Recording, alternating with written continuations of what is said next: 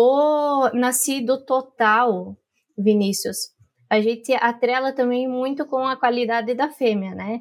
Então, se o cara que está na gestação não fizer um descarte adequado, não olhar o número de nascidos, não olhar a condição da fêmea, se é uma fêmea que ela vai suportar a gestação de forma adequada, a gente vai interferir no nascido total. A gente vai ter absorção, nós vamos também perder em taxa de, de parto, né? Mas nós vamos ter perda de nascido total. E aí eu sempre penso qual que é a diferença do total para o vivo para mim olhar quão eficiente foi o nosso atendimento ao parto, né? E, e aí olhando assim, se esse natimorto ele é pré-parto, se ele é de momento de alojamento, ou se ele é intraparto, né? Se a gente tem uma falha de atendimento ao parto. Então, eu, eu tento separar dessa forma, né? Em alguns momentos a gente vê um movimento um pouco diferente.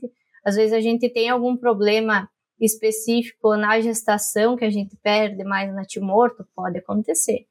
Mas na grande maioria das vezes a nossa falha ela está na maternidade, né? Quando a gente tem aquele leitão de perca intraparto. Então eu tento olhar para esses números mais ou menos separados dessa forma.